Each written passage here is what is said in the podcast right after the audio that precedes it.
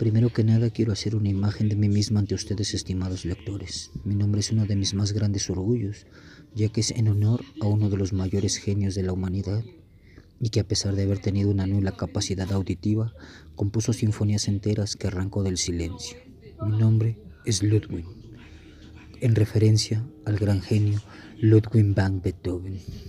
Soy un sujeto huraño y con un limitado don para las relaciones humanas y sociales, no tanto por falta de carácter como sí de interés, o al menos en determinadas ocasiones. Trato de evitar el contacto prolongado con otras personas.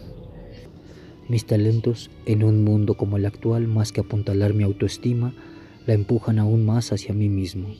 El hombre sencillo y sensible, amante de la poesía y la música, ferviente seguidor de las ideas de la libertad, son de mi mayor interés más que las frivolidades de la actualidad.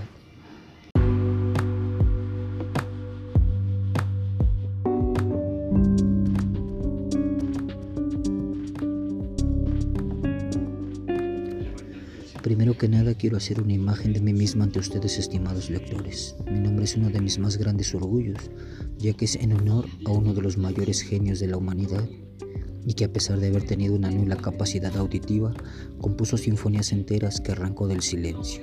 Mi nombre es Ludwig, en referencia al gran genio Ludwig van Beethoven. Soy un sujeto huraño y con un limitado don para las relaciones humanas y sociales, no tanto por falta de carácter como sí de interés, o al menos en determinadas ocasiones.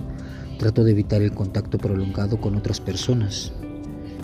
Mis talentos, en un mundo como el actual, más que apuntalar mi autoestima, la empujan aún más hacia mí mismo.